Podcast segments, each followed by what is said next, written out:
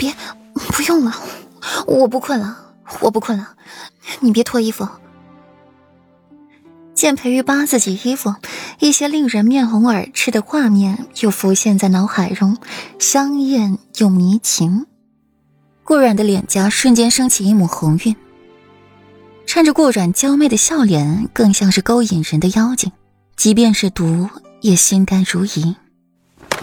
软软的脸如此发烫，可是身体不舒服，受了寒。裴玉见顾阮这副模样，心中便有了想法。冰凉的手掌附上了顾阮红润的小脸，才碰到脸颊，顾阮就不适应的躲过。没，没有，我身体好着呢。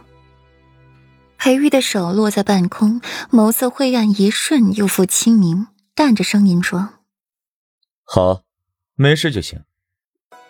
本世子有事问你。”今日你都与柳岩说了些什么？他一回去就胎相不稳，还动了胎气。本来听裴玉有事问自己，原以为是什么重要的事，却没想到他是来兴师问罪的。当下态度就不好了，深呼吸一口气，劝慰自己不能气，这是金主，不能得罪。我还以为你有什么事呢，原来是这个。没说什么，不过就是好心提点他两句，顺便以牙还牙，还他几句话了。顾阮浑不在意，不过动胎气是怎么回事啊？夫君，您若是要兴师问罪呢，慢走不送，这里不欢迎你。现在妾身要休息了。顾然笑着说话。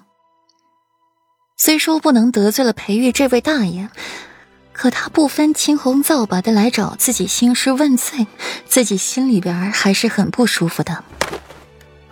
不走。裴玉生生的从牙齿缝里蹦出了两个字，语气充满了执拗。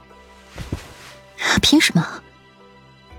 自己做错了事，还有脸赖着不走？果然，裴玉的脸皮厚，无人能及。哼，整个裴王府都是为夫的，包括你，都是为夫的。为夫想去哪儿就去哪儿，想走便走。你说凭什么？裴玉一边说着，一边解自己的衣服，丝毫不掩饰眸底的猩红色。看到顾阮，心尖一颤。你，你要干嘛？顾阮暗叫不好，起身准备逃走。却被裴玉大手一抓，径直握住了脚踝，一把将顾阮给拽了回来。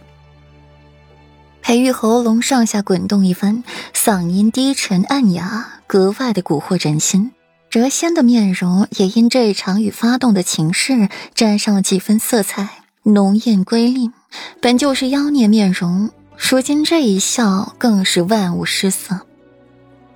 很多次，顾然都不得不对裴玉这张脸心悦诚服，竟是比自己长得还要好看。自然是要干美人了。裴玉不紧不慢地解着顾然的衣物，轻车熟路地寻到了顾然的敏感处，与顾然又来了一次妖精打架。随后，屋中蔓延着令人情迷的欢好气息。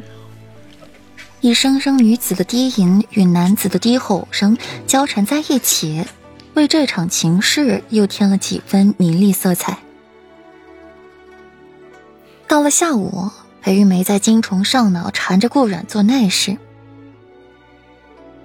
却也没就此放过顾阮，让他休息。裴玉心底冷喝一声：“哼，笑话！把美人折腾如此。”就是让他晚上能睡好，别在半夜醒来。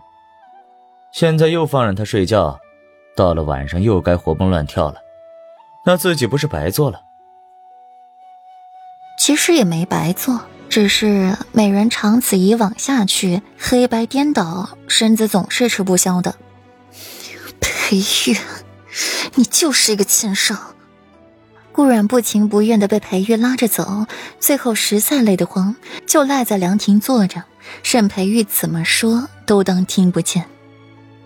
夫君，我那里还疼着呢。顾阮楚楚可怜，他那儿疼，走不了。裴玉顿时住了口，把顾阮抱在怀里，给他按揉筋骨，让他好受一些。那就歇会儿，不走了。顾阮乖巧的点点头，望着池子里的芙蕖花。凤眸波光流转。夫君，听说老王妃是江南人啊？